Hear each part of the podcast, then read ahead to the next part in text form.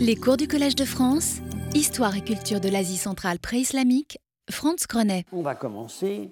Alors, euh, comme vous le savez par le programme sur le collège, euh, il y a une interruption donc là en février et le cours et le séminaire reprendront à partir du 11 mars. Bien. Euh, on m'a signalé que parfois certaines de mes images se voyaient pas très bien parce que peut-être je les avais mises un peu petites euh, euh, quand j'en mets plusieurs à la fois, j'ai essayé d'y remédier. Donc si vous avez des problèmes, euh, signalez-le moi à nouveau. Donc on avait commencé à parler de la grande coupe du cabinet des médailles dite de Rostrow. je vais continuer ce que j'avais à dire là-dessus, mais au préalable, je vais revenir sur ce plat qui vraiment occupe beaucoup mes pensées, parce qu'il est vraiment très problématique et en même temps, en même temps, euh, si la solution à laquelle je pense est exacte, c'est vraiment très intéressant.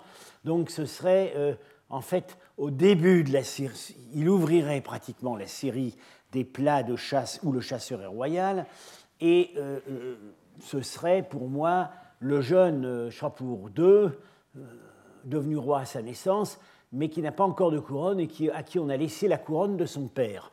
Alors, euh, j'avais pensé à une objection, c'est que sur ces monnaies, voilà tous les portraits de Chapour II sur ces monnaies, il est toujours barbu et il a toujours la couronne à Merlon euh, qu'on lui connaît, sauf dans deux cas, un cas où il a, eu, euh, où il a une couronne à, à calotte perlée, et puis un autre qui n'est pas reproduit ici, qui a été trouvé depuis, euh, où il a la couronne, semble-t-il, si ce n'est pas un faux, où il a la couronne à elle, à elle, à corne. Bien. Mais quand on regarde la chronologie proposée dans la Sylloguée, qui est le catalogue le plus complet aujourd'hui existant des monnaies sassanides, on voit qu'en réalité, euh, en ce qui concerne la chronologie relative, ça va en quatre phases mais les dates absolues sont complètement arbitraires. On peut dire ce qu'on veut. Parce qu'ils ont rangé, à cette époque, il n'y a pas encore d'année de règne sur les monnaies. Ça va venir plus tard. Donc, en fait, ils ont rangé en quatre périodes. Première période, 309, ben, c'est très simple, c'est sa naissance. Euh, bon, on commence avec ça. Dernière période, 379, il va mourir. Bien. Entre les deux, un règne de 70 ans. Alors on voit quand même qu'il y a deux phases intermédiaires. Une constitue dans les années 320. Pourquoi les années 320 C'est parce que c'est là qu'il est devenu majeur. voilà, on suppose que les types monétaires ont changé. Et un constitue pas, mais qui pourrait être à partir des années 350, c'est quand il fait ses campagnes à l'Est et qu'il établit le siège du pouvoir euh, à, Merve, euh, et euh, aussi il y a un atelier central qui se transporte à Kaboul. Mais bon, vous voyez qu'il n'y a absolument rien qui oblige à supposer que la phase, la phase 1A, où il a une barbe et sa couronne, commence au début. Absolument rien. On peut tout à fait imaginer qu'il y ait eu des périodes où la, monnaie royale ne frappait pas à son nom. Alors, soit on n'émettait pas parce qu'on n'en avait pas besoin, soit peut-être on a continué à frapper des monnaies au nom de son père. Euh, voilà. Donc, il n'y a pas de contre-argument numismatique à euh, la proposition qu'il s'agisse d'un plat de la minorité de Chapour II. Alors, nous en revenons à la euh, coupe de Roslo. Son originalité, je l'ai dit, c'est les matériaux c'est la seule où il y a non seulement l'or ou l'argent, mais en plus des incrustations. Hein. Euh, cristal, sous réserve de vérification, mais euh, cette coupe, euh, Sabra et moi, nous allons la voir en fait au cabinet des médailles dans, deux semaines. en principe, le blanc, c'est du cristal de roche. le rouge, ce serait du, c'est du grenat. Et le vert, bleu, c'est de, en fait, c'est de la pâte de verre. Euh, alors on a dit, c'est l'hypothèse de l'hypothèse euh, donc euh, de, Harper, ça pourrait convenir hein, justement au règne de Kavad, qui est le candidat le plus probable pour le roi, parce qu'il avait des rapports étroits et généralement pacifiques avec les Eftalites d'Asie centrale, qui étaient des Huns. Donc, on sait que chez ces peuples issus de la steppe, le goût pour la polychromie est, beaucoup plus très prononcé. Bon. ce qui apparaît, c'est qu'on n'a pas choisi les matériaux au hasard. Ce n'est pas seulement pour faire joli. Parce que euh, euh, on a vraiment voulu prendre blanc, rouge et vert. pourquoi est-ce que je dis ça? C'est parce qu'on a mélangé des matériaux nobles, hein, le cristal de roche, l'or, euh, et le grenat, et euh, un matériau tout à fait euh, vil, commun, qui est simplement de la pâte de verre. Ce n'est pas de l'émeraude. donc, on a vraiment voulu mettre ces couleurs. Alors, une première idée qui vient à l'esprit quand on voit tous ces, ces, beaux ronds tout chatoyants autour du roi, avec en plus des motifs floraux qui pourraient aussi éventuellement évoquer l'irradiance, hein, c'est que ça pourrait être une symbolique astrale. Le roi trônant au milieu de la voûte céleste. Euh, bon, ça peut trouver certains, euh, certains arguments. Dans le protocole des rois sassanides, il se disait, leur protocole officiel, dans leurs lettres diplomatiques, il se disait frère du soleil et de la lune. Euh, par ailleurs, ça peut rappeler les vers de Ferdowsi sur la coupe magique du roi, du roi légendaire Jamshid, où il voit se refléter l'univers. Euh, coupe qui, dans certaines, dans d'autres sources, est attribuée à, au, roi légendaire Khosrow, dont justement, voilà, les derniers rois sassanides ont repris le nom. Bon, on peut penser évidemment à cette interprétation-là, et après tout, euh, peut-être qu'elle est quand même à l'arrière-plan.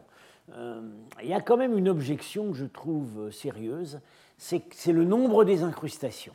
Quelle que soit la manière dont on les compte, ensemble, couleur par couleur, hein, on ne tombe jamais sur une numérologie astronomique, ni une numérologie, ni des chiffres du calendrier c'est jamais 365, c'est jamais 30, c'est bon. Euh, c'est jamais. donc, euh, c'est jamais 7, les planètes. Euh, ça, c'est quand même curieux, parce que si, en général, dans, la symbolique cosmique, on est assez attentif au, nombre. Bien. Par ailleurs, les couleurs, il n'y en a que 4. Hein.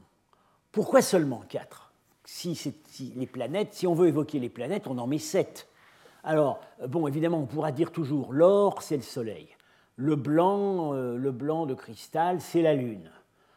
Le rouge, c'est Mars. Donc, euh, la planète Vahram en Iran. Le bleu-vert, c'est Mercure. Tyr, Tyr la planète Mercure en Iran. Mais, bon, il n'y a ni Vénus, euh, ni, euh, Jupiter, euh, ni, Saturne. alors, une, idée qui, me paraît au moins mériter d'être hasardée, c'est qu'il pourrait s'agir en fait d'une, de symboles liés aux classes sociales. Euh, les classes sociales en Iran, comme en Inde, sont réparties en grandes catégories. Bon, ce n'est pas aussi rigide que les castes en Iran, mais on sait très bien que les trois grandes catégories qu'on trouve en général dans l'ère indo-européenne, voire du Mésil, euh, c'est euh, les, rois, les, guerriers, les, prêtres, les guerriers et les paysans. Le, le roi lui-même appartient par naissance à la caste des guerriers, mais en réalité, il unit les trois. Il a des fonctions liturgiques et il est le protecteur de l'agriculture euh, et des paysans. Euh, alors, euh, je renvoie ici.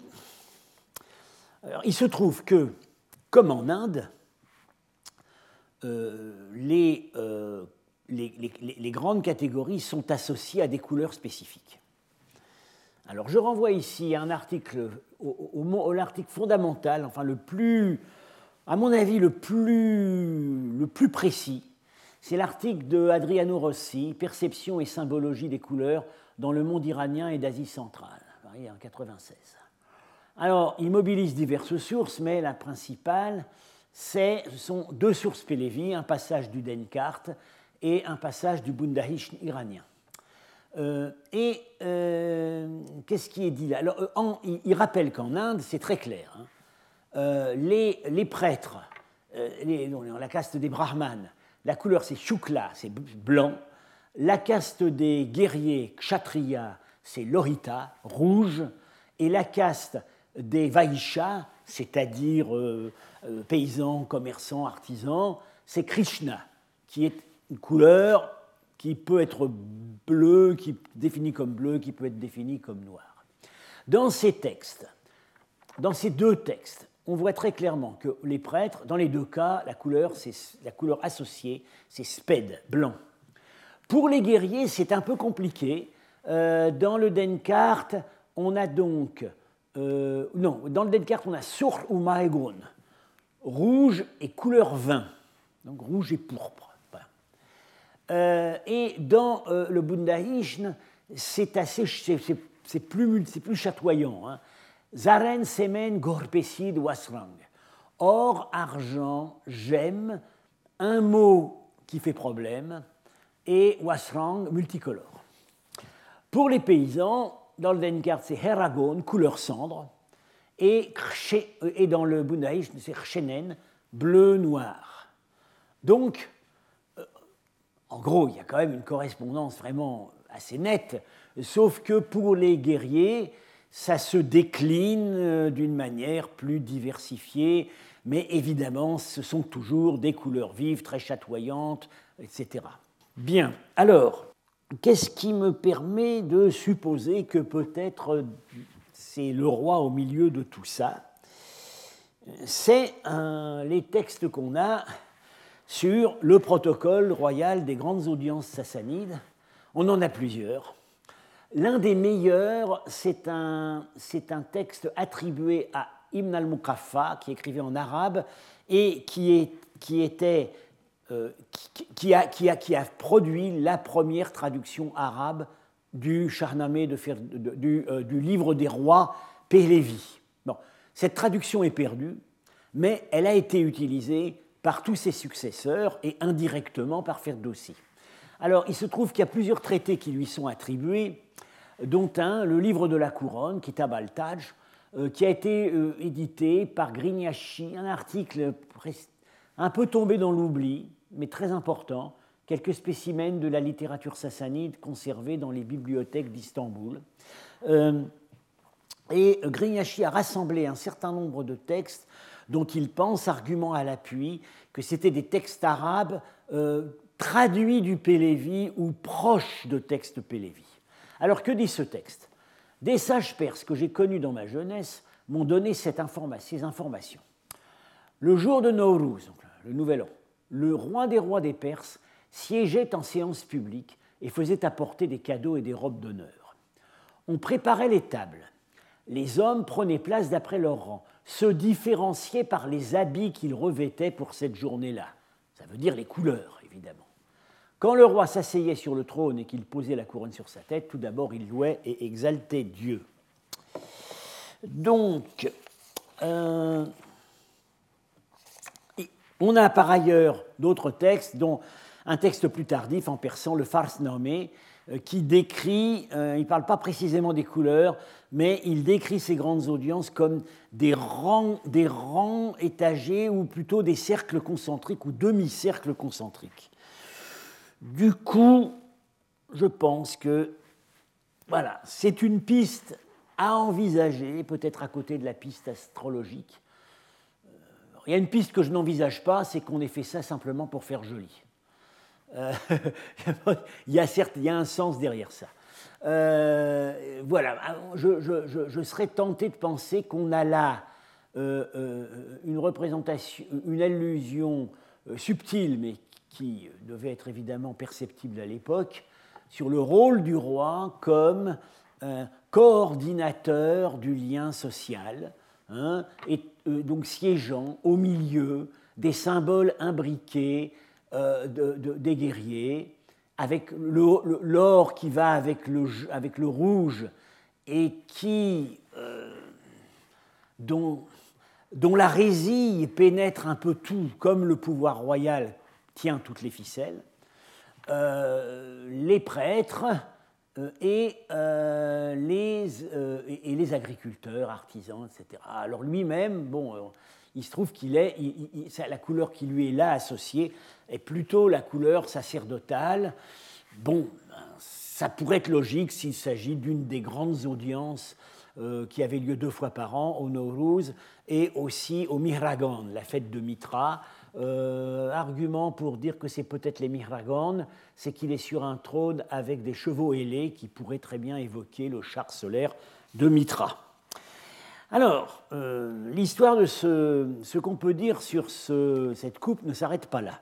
Il y a des inscriptions, des inscriptions en Pélévi, des inscriptions qui ont été euh, mal publiées, jamais vraiment, enfin on n'a pas de bonnes photos, mais euh, comme je vous ai dit, d'ici deux semaines, euh, avec euh, donc Samra Zarnouch et Ankada, nous allons avoir le plat. Et là, les, inscriptions pourront être lues sur l'original. Alors, d'après ce qu'on sait, ce qui a été publié, il y a d'abord une inscription de poids. Ça, c'est tout à fait normal. C'est. Hein. converti en mesure moderne, ça veut dire c'est 1,7 kg. C'est beaucoup. Hein. Et euh, bon, euh, comme, euh, comme je vous ai dit la dernière fois, l'Iran sassanide n'était pas très riche en or. Il l'acquirait généralement de sources étrangères. Et Madame Villers-Lapetit, auteur de la conservatrice au cabinet des médailles et auteur de la dernière étude sur ce plat, sur, ce, sur cette coupe, rappelle que euh, en 505, le roi Kawad, candidat possible pour euh, la figure royale ici, a reçu 1000 livres d'or euh, livrés par l'Empire byzantin à l'issue d'une guerre, moyennant la restitution d'une place forte. Comme il dit, avec 1000 livres d'or, on pouvait fabriquer pas mal de coupes comme celle-là. Alors, une deuxième inscription, une autre inscription, répétée deux fois, je crois, porte un nom, Adur Burzen, euh, et, euh, ou, alors ou alors Burzenmir, je ne sais plus. Mais enfin, voilà, on, rapproche ça du nom d'un des, des trois grands temples sassanides, Adur Burzenmir, c'est-à-dire le feu de Burzenmir. Maintenant, on tend à penser que ça veut dire le feu de Mitra. Euh, c'est le grand temple du feu qui euh, appartenait à la classe des agriculteurs. Euh, il y avait deux autres grands temples impériaux, l'Adur Farbay qui appartenait à la classe des prêtres et l'Adur Gushnasp à la classe des guerriers. Le seul qui soit connu archéologiquement, c'est Tart et Soleiman en, Azerbaïdjan. donc ça aurait appartenu au temple de l'Adur Burzenmir. Euh, alors à partir de là, on a fait toutes sortes de... On s'est un peu lâché, alors on a dit, ah c'est le dernier roi sassanide, le pauvre, Yazgirt III, qui dans sa fuite à l'est, devant les armées arabes, euh, dans un effort désespéré, a offert ce plat au temple de l'Adur Burzenmir. Bon, aucune, rien ne confirme ces, spéculations. Euh, ce qui est quand même curieux, c'est que le nom est abrégé c'est pas écrit Adur Burzenmir, c'est écrit, euh, écrit Adur Burzen, euh, c'est-à-dire que ça ressemble plutôt à un nom de personne nommé d'après le temple. On peut abréger les noms de personnes, ça paraît plus délicat d'abréger le nom d'un grand temple. En plus, euh, c'est mal écrit, c'est vraiment, c'est vraiment incisé. semble, ça a plutôt l'air d'être le nom d'un propriétaire privé qui à un moment aurait possédé cette tasse. Euh, et alors il y a une troisième inscription qui a, qui a entraîné beaucoup de perplexité, c'est qu'en Pélévi, il est écrit Bismillah. Euh, on, a des, on, a des, cas sur des monnaies où le Bismillah est écrit non pas en arabe mais en Pélévi. Alors, on a dit, ah ben c'est une façon de sacraliser l'objet, c'est la preuve qu'à un moment, c'est passé par le trésor du calife. Bon, en réalité, Samra Zarnouch a proposé une explication beaucoup plus simple. C'est qu'en écrivant Bismillah, on protégeait l'objet contre la refonte. Parce qu'on n'a pas le droit en islam de détruire un objet qui porte le nom de Dieu. Euh, c'est comme, euh, euh, comme dans le judaïsme. Si un objet porte le nom de Yahvé, on ne peut pas le détruire. C'est pour ça qu'on a gardé ces, énormes quantités d'archives, par exemple, dans la, qu'on appelle la Guéniza au Caire, retrouvées dans le plafond d'une, dans le plafond, d'une, d'une synagogue. Euh, ces archives ne valaient plus rien, n'avaient plus aucune valeur, mais comme elles comportaient des prières et qu'il y avait dedans le nom de Dieu, on n'avait pas le droit de les détruire. Et donc c'était stocké. Et là, voilà, ça aurait été pour, un moment, on aurait protégé l'objet contre la refonte.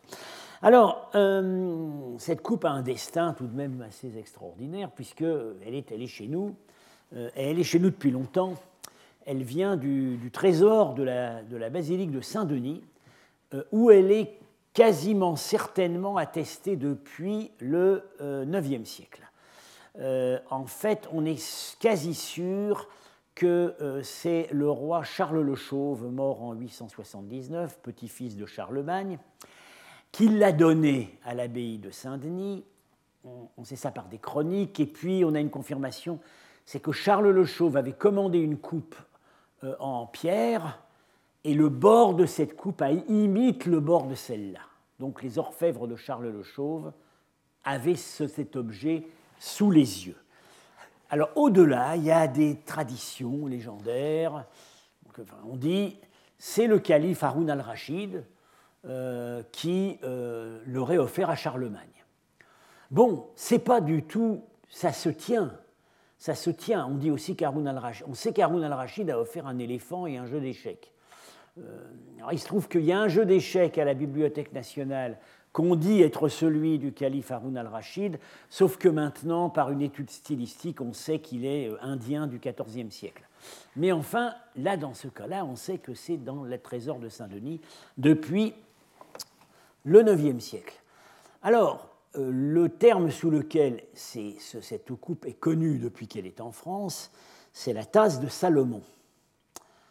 Euh, alors, euh, il se trouve que dans la poésie, persane, la tasse miraculeuse dans laquelle on voit, on voit l'ensemble du monde, où on peut prédire l'avenir, etc., est attribuée à divers héros, euh, le héros Khosrow, euh, euh, Alexandre, Jamshid et dans certains cas Salomon. ça va avec l'idée de l'omniscience et de la sagesse de Salomon. Donc on pourrait dire, après tout, quand, les ambassadeurs de Haroun al-Rachid ont offert cet objet à Charlemagne, ils ont très bien pu le présenter comme la tasse de Salomon. C'est tout à fait possible. Il y a une autre explication possible. C'est que Charles le Chauve se prenait pour Salomon.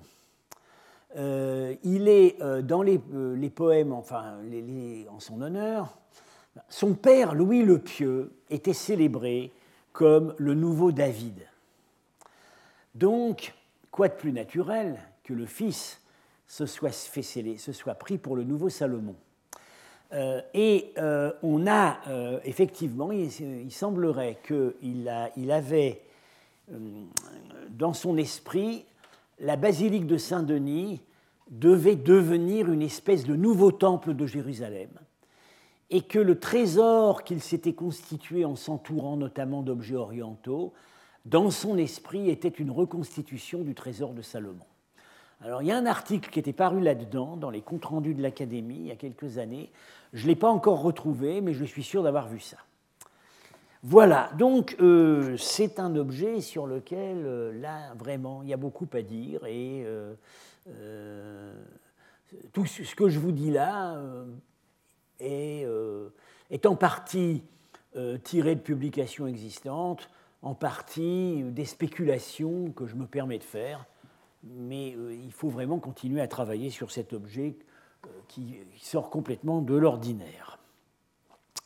Alors, nous avons fini là le parcours des plats à scène royale, principalement scène de chasse, également scène de trône. Euh, il, faut maintenant envisager euh, une autre catégorie euh, de, de, plats sassanides, ce sont les plats à sujet mythologique. La troisième catégorie, beaucoup plus riche mais beaucoup plus diversifiée, et en fait assez peu représentée par des plats, surtout représentée euh, par des coupes, des aiguières, etc., ce seront les sujets à caractère mondain ou divertissant.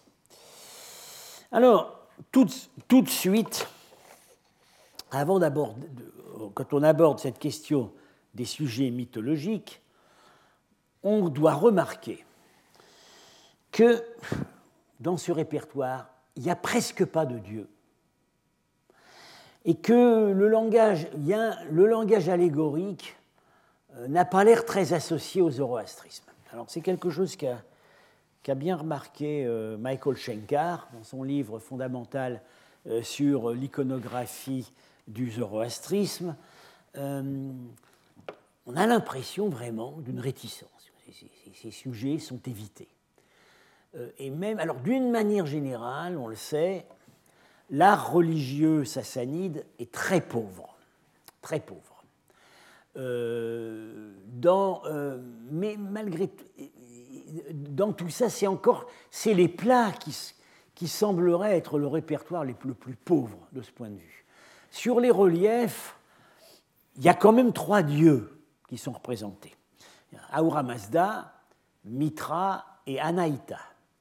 Mais c'est toujours dans des contextes très précis ce sont des scènes euh, d'investiture royale. Les dieux sont représentés comme conférant le pouvoir au roi.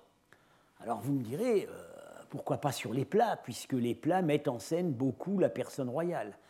Eh bien oui, mais voilà, il n'y a, a pas les dieux. Euh, sur les reliefs, si on prend un répertoire plus large, les reliefs, les monnaies, on arrive quand même. Sur les monnaies, il y a aussi trois dieux, les mêmes. Ormaz, Mitra, Anaïta.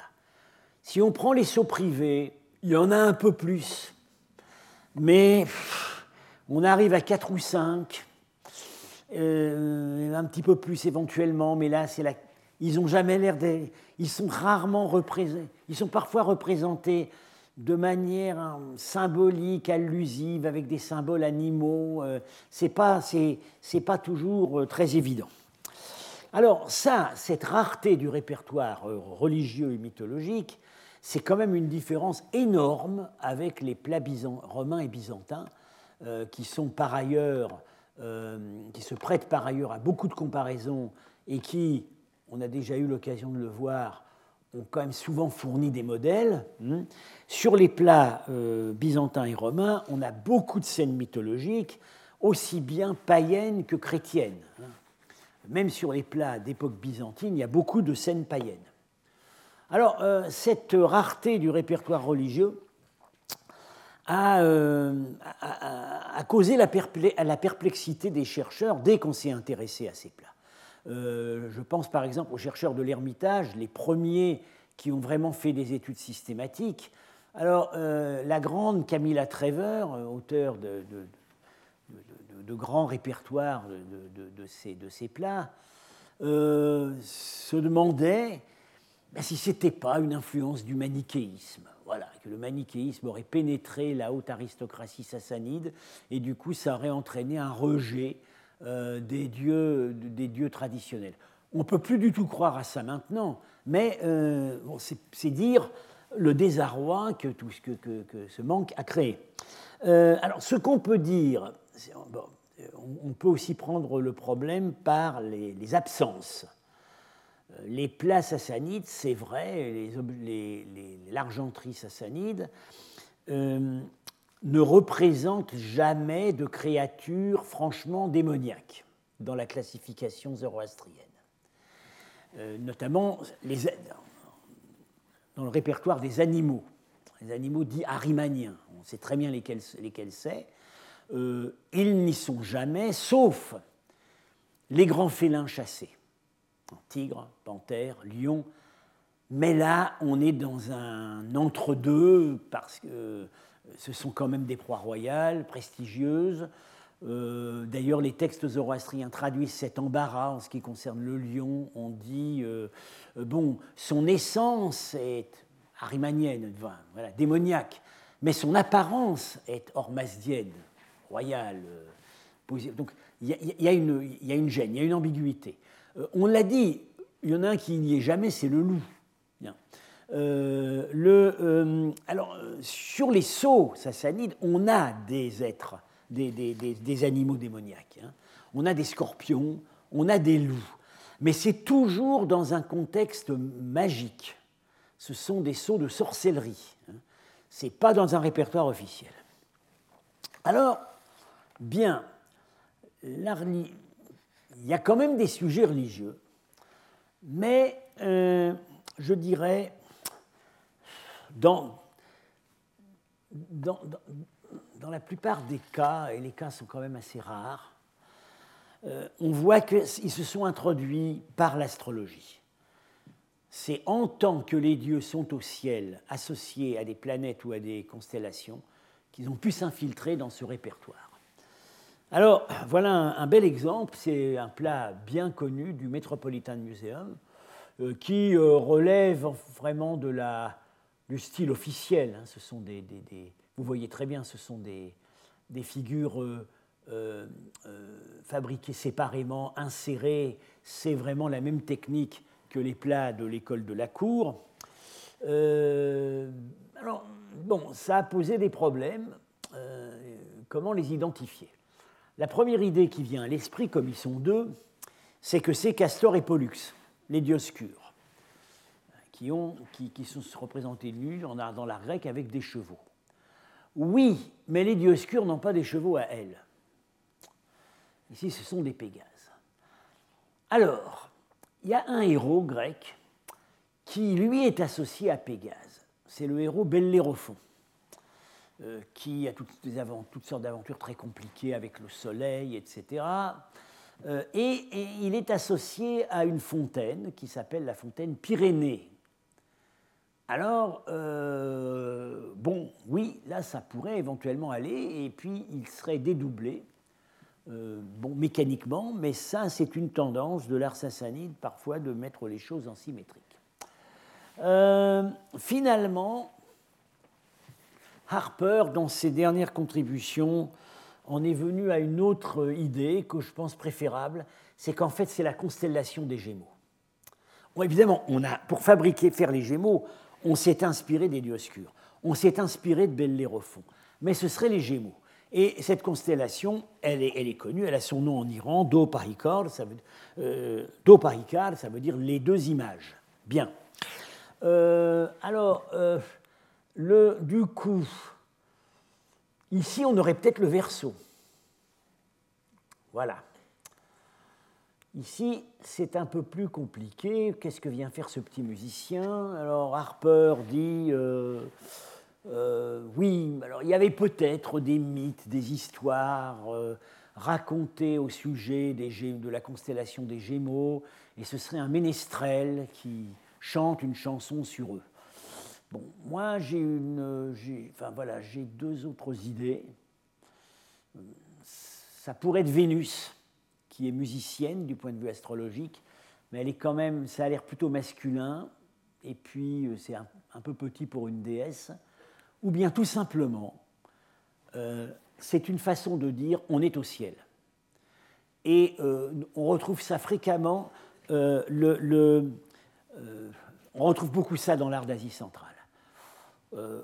montrer un musicien, c'est presque une hiéroglyphe. Ça veut dire attention, ici on est au ciel parce que le ciel est un, est un monde de musique.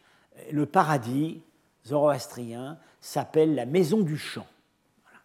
Donc ça pourrait être une, indication qu'on se trouve euh, sur le plan céleste. Voilà, pour le moment on en est là sur ce plat. Je pense que je pense pas que la discussion puisse maintenant vraiment avancer avec des arguments décisifs. Alors j'en viens à un autre, plat qui, lui, euh, a, vraiment fait l'objet de beaucoup de discussions. Voilà, c'est le plat de Klimova. Il est à l'Ermitage. Il a été trouvé dans l'Oural il, y a vraiment longtemps. Son authenticité est absolument hors de doute. Euh, ce qui pose un peu problème, c'est euh, de le rattacher à une école spécifique. Euh, Harper écrit euh, Il est impossible d'attacher un label culturel au plat de Klimova. Bien. Marchak pensait que euh, c'est un objet qui avait été fabriqué en Iran au 7e siècle, soit à la fin de la dynastie, soit un, peu après. Je serais assez d'accord parce que, vous voyez, le rendu des les petits angelots, ça ressemble assez à la façon dont ils sont traités euh, sur un plat que euh, je publie avec Samra et une autre collègue, dont je serai amené à parler plus tard, un plat avec des sujets évoquant l'Égypte, et qui lui est incontestablement d'époque sassanide tardive. alors ici, vraiment, on est à la jonction du thème royal, ouais, un personnage qui a l'air royal et qui est sur son trône, et du thème mythologique, parce que clairement, euh, on n'est pas sur Terre. Bien. Alors, euh, ce plat a fait l'objet d'un premier essai euh, argumenté d'interprétation en 1920, dans un grand article qui est génial, par Ernest Herzfeld, le grand archéologue Ernest Herzfeld, euh, qui a beaucoup travaillé en Iran, qui a fini sa carrière aux États-Unis, euh, un personnage, enfin, on pourrait dire beaucoup de choses sur Herzfeld. Euh, il, il, avait parfois des idées tout à fait bizarres, et, et, en même temps, en même temps il a fait un travail fantastique. et là, encore assez jeune, il a écrit donc cet article, Le trône de Khosrow, critique des sources et études iconographiques euh, sur les frontières culturelles et l'histoire de l'art du Proche et euh, du, Proche et Moyen-Orient. Voilà, du, Proche-Orient et de l'Orient. Euh, der oui, euh, les, collections prussiennes, parce que ah ben non, en fait, cet objet n'a jamais, jamais été au musée de Berlin, mais il utilise dans euh, les parallèles des objets qui, sont au musée, qui étaient au musée de Berlin. Euh, en fait, ça va bien au-delà hum, du, du, plat étudié ici.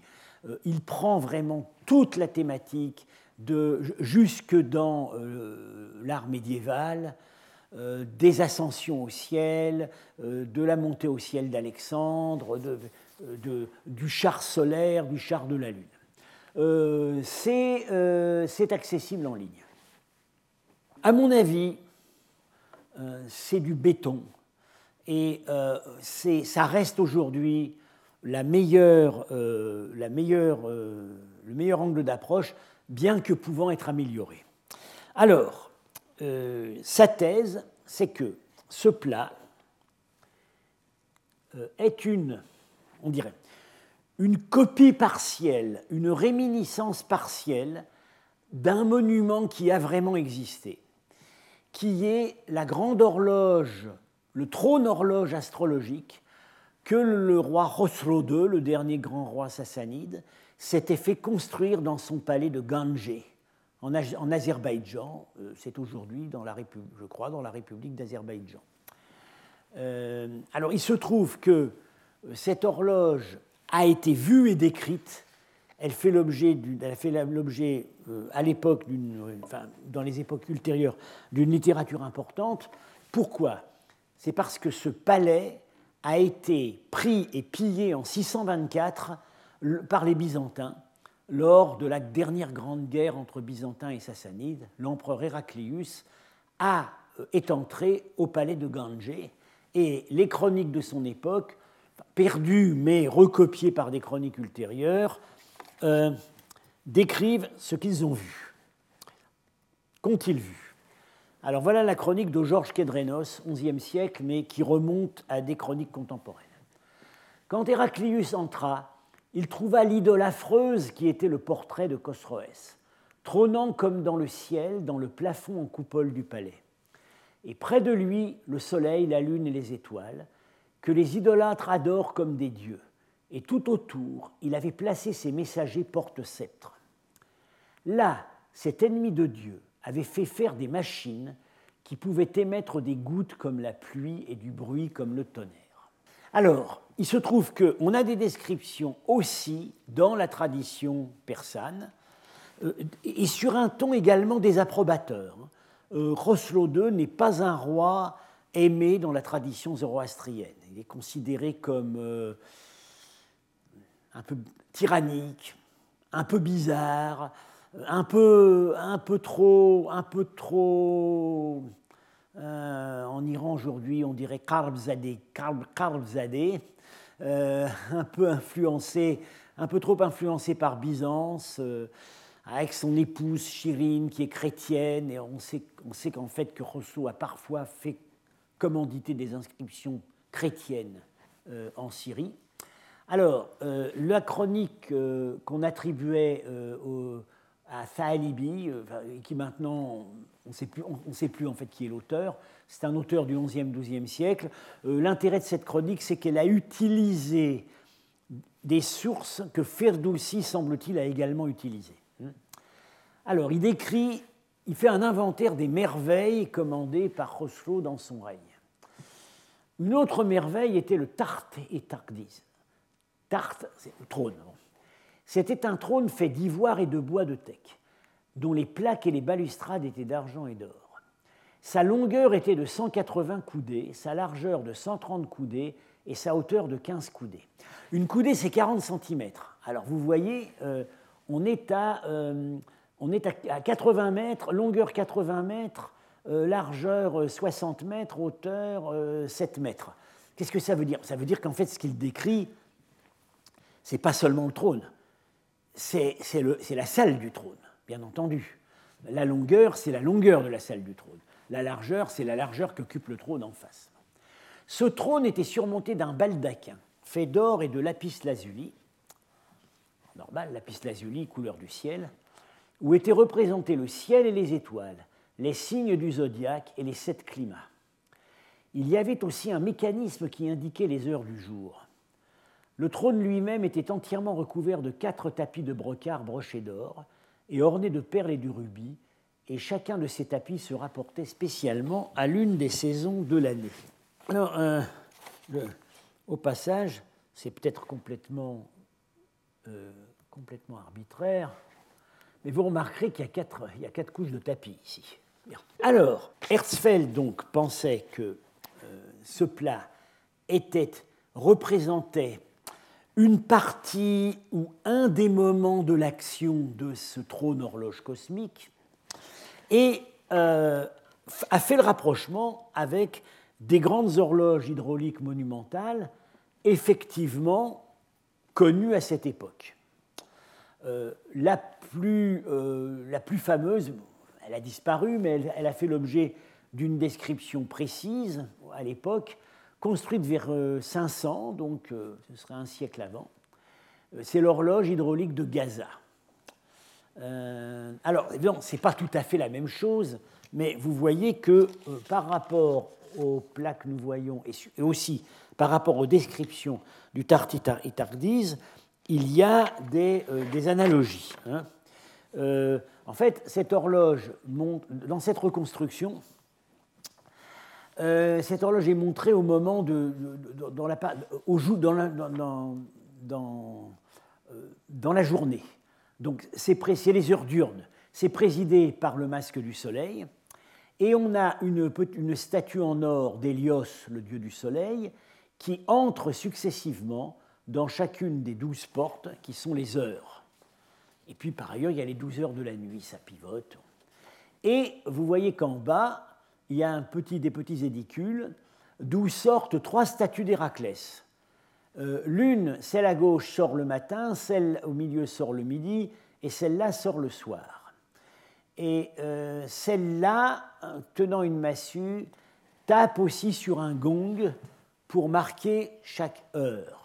Alors évidemment, ce n'est pas vraiment la même chose, mais on voit quand même une divinité, euh, un des luminaires qui préside la scène, et euh, on voit aussi, on voit très nettement l'analogie entre euh, ce petit édicule, cette petite niche sur des colonnes, et les petits édicules d'où sort la statue d'Héraclès. Alors, voilà, donc pour l'interprétation de Herzfeld. Alors, cette interprétation a été critiquée en 1937, 17 ans après, euh, par Phyllis Ackerman, qui, Phyllis Ackerman euh, était la femme de euh, Arthur Upham Pope, l'auteur du Survey of Persian Art, monumental travail. Ils sont d'ailleurs enterrés tous les deux à Shiraz. Euh, elle, euh, euh, elle avait des idées. Bon, elle, cherchait. Elle était astucieuse, mais elle avait des idées un petit peu bizarres parfois. elle, cherchait partout des symbolismes astraux. et puis par ailleurs, semble-t-il, elle cherchait aussi beaucoup des symboles phalliques un peu partout dans l'art iranien. alors elle, elle a proposé, elle a dit non, non, c'est pas, pas pas une horloge, c'est une image mythologique du dieu de la lune, Mah, euh, au, ciel.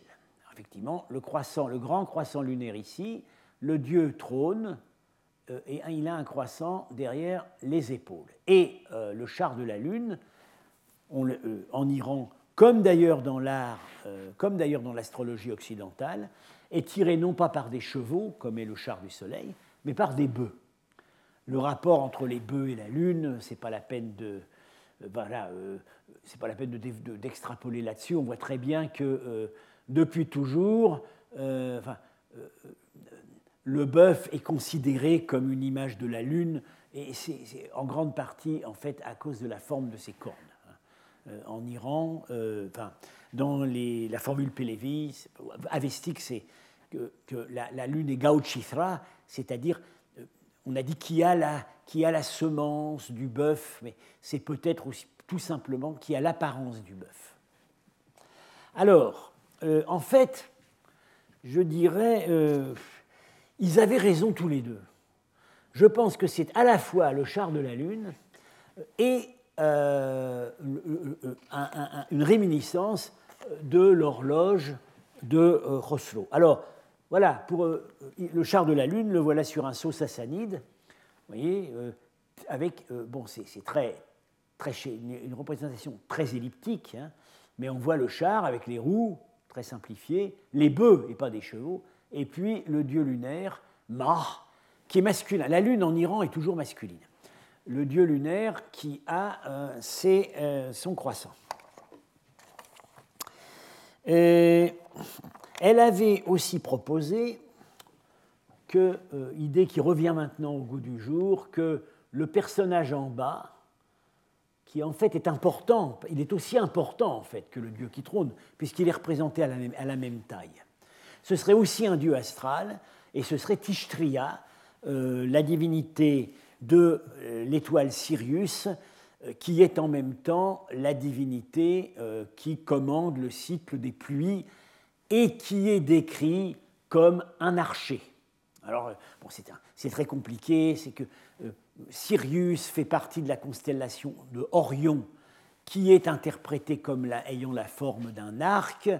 Euh, et par ailleurs, le scintillement nocturne de l'étoile Sirius est comparé à la vibration d'une flèche.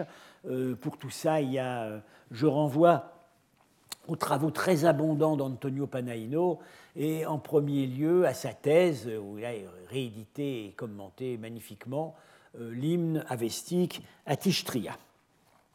Alors les polémiques ont continué, les polémiques ont continué parce que, ah oui, Tishtria archer, alors voilà un argument que n'avait pas Ackerman, mais qu'on a maintenant. Euh, voilà une image que j'ai identifiée sur un ossuaire sogdien de Charlie Sabs qui est très certainement Tishtria, tenant à la main sa flèche. Les autres attributs lui conviennent euh, parce qu'il a un casque avec des oreilles de cheval. Or, au moment, il se métamorphose en cheval blanc pour lutter contre un cheval noir qui est le démon de la sécheresse. Euh, il est en armure parce qu'il est considéré, l'étoile Sirius est considérée comme le général des étoiles de l'Est. Euh, et il a ici un bouclier rond qui est un bouclier de type astral, donc ça va aussi à la fois avec Sirius et Mercure, euh, le signe ici de la, de la fortune.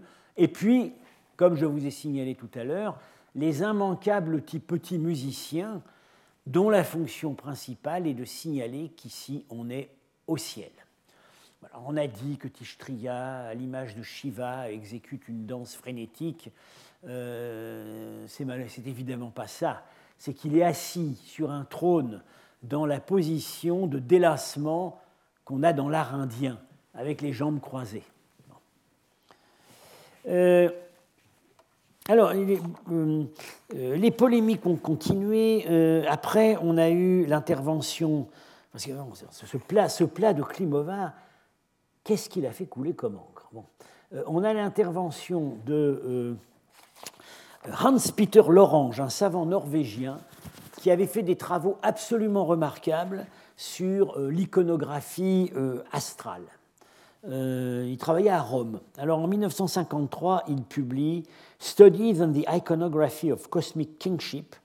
Alors pour lui, c'est pas du tout une horloge, c'est pas du tout le dieu de la lune, c'est le roi sassanide qui monte au ciel. Euh, c'est impossible. C'est impossible. Le personnage qui trône n'a pas une couronne royale. Et par ailleurs, dans les textes zoroastriens, la place des rois morts au ciel n'est pas la station de la Lune, c'est la station du Soleil. Donc c'est totalement impossible. Alors, bien des années après, euh, les grands savants de l'Ermitage, Loukonine et Marchak, sont retournés à l'idée de Herzfeld, c'est-à-dire une réminiscence partielle de la grande horloge de Rousseau. Et Marchak, dans euh, une une conversation, je ne crois pas qu'il ait publié là-dessus, mais enfin, c'est une conversation qu'il a eue avec moi. Il proposait une autre interprétation pour euh, le personnage qui sort, euh, le l'archer. Ce ne serait pas Tishtria, ce serait euh, la divinité de l'aube, Usha. Et en fait, on aurait ici un moment très précis du fonctionnement du mécanisme de, de l'horloge. C'est qu'en fait, elle joue le rôle il joue le rôle du coucou. Euh, il sort euh, du petit portail à l'aube, au moment où le mécanisme va pivoter ou basculer et où, à la place de l'image de la Lune, on va avoir celle du Soleil. C'est très astucieux. Très astucieux. Euh, alors, ça peut s'appuyer sur le fait qu'effectivement, à Bamiyan, on a dans un contexte assez largement inspiré par l'Inde, mais qui reste quand même en gros mitraïque, la peinture au-dessus d'un des Bouddhas, ça a été détruit euh, par les talibans, avant même le Bouddha d'ailleurs, on a Mitra, qui surgit le matin au-dessus euh, de montagnes colorées. Euh, je n'ai pas l'image couleur ici, mais c'est exactement c'est l'illustration de l'hymne Mitra dans la Vesta, le Miriacht. Il surgit au-dessus du mont Hara, le mont qui est l'axe du monde, euh, dont les pics sont colorés par la lumière du matin, c'est exactement ce qu'on voit sur la peinture. Il est dans son char, euh, tiré par des chevaux ailés, et euh, il est accompagné, bon je ne recommande pas davantage les autres personnages, mais il est accompagné par deux déesses, deux figures féminines, qui, dont Marchak a proposé une interprétation vraiment convaincante. C'est l'aube et le crépuscule, ou plutôt la lumière diurne et la lumière nocturne. Ici, on a la lumière diurne, et ça, c'est pas une lance, c'est une flèche. En Asie centrale, les flèches sont très longues. Donc c'est la lumière diurne, ce serait en fait, ce serait Usha, la déesse de l'aube. Et ici, la lumière nocturne, avec un, un, bouclier qui reflète le visage de la lune. Alors, le type, au départ, cette image est recopiée sur l'image grecque de Athéna qui tient le bouclier avec la gorgone. Mais c'est recyclé dans cet ensemble. c'est très astucieux, il y, a quand même, il y a quand même un problème. Il y a quand même un problème, c'est que Usha, la déesse, aussi bien, la déesse de l'aube, aussi bien sur cette peinture. Attendez, il faut encore que je. Aussi bien sur cette peinture que Euh, sur le plat, ici, c'est assez nettement un personnage masculin. Alors, euh, euh, actuellement, Padaino, dans un article inédit qu'il m'a envoyé, reprend toute cette question du plat de Klimova et lui, il revient à l'interprétation comme Tishtria je ne donne pas le, détail de son argumentation. Le point peut-être le plus faible, c'est que l'association de Tishtria à la Lune n'est pas particulièrement claire dans les textes. Hmm. Euh, ce qui est intéressant, il commente ce petit détail en bas, trois petits globules là avec des petites plantes dessus. En fait, c'est le mont Hara. C'est la montagne qui est l'axe du monde, l'axe du cosmos, et autour de laquelle tournent le Soleil et la Lune. Mais montagne par ailleurs identifiée dans l'Avesta à une montagne réelle, qui est euh, l'Hindoukouche centrale, euh, euh, dans la, région de Bamiyan, Kuribaba, le Kuribaba aujourd'hui. Et c'est pour ça qu'à Bamiyan, en contexte bouddhique, on a cette image de Mitra surgissant au-dessus du mont Hara. Il est tout simplement chez lui. Euh, donc, il, euh, euh, Panaino admet, mais sans vraiment s'engager très nettement, la possibilité qu'il y ait quand même le modèle de l'horloge derrière tout ça. Alors, il renvoie à une thèse que malheureusement je n'ai pas encore vu, euh, qui est la thèse de Alessia Zoubani, soutenue sous sa direction à Ravenne, Les machines du pouvoir, technique et politique entre l'Iran sassanide et le califat abbasside. Apparemment, euh, elle, elle aussi est assez favorable à l'idée que c'est la réminiscence d'une horloge royale. Voilà, alors j'ai terminé pour aujourd'hui. On va voir que ce, ce plat a fait des petits. Il y a eu des copies faites après, très intéressantes. Euh, et puis, euh, ben, nous, continuerons, euh, nous continuerons du côté des scènes des divinités astrales. Il y en a probablement une autre qui est sur les places sassanides et qui serait Anaïta Vénus, mais c'est problématique. Et puis ensuite, les autres scènes qu'on peut dire, qu'on peut tenter d'interpréter comme renvoyant à des mythes. Voilà, alors je vous dis à dans un mois. Retrouvez tous les contenus du Collège de France sur www.colège-2-france.fr.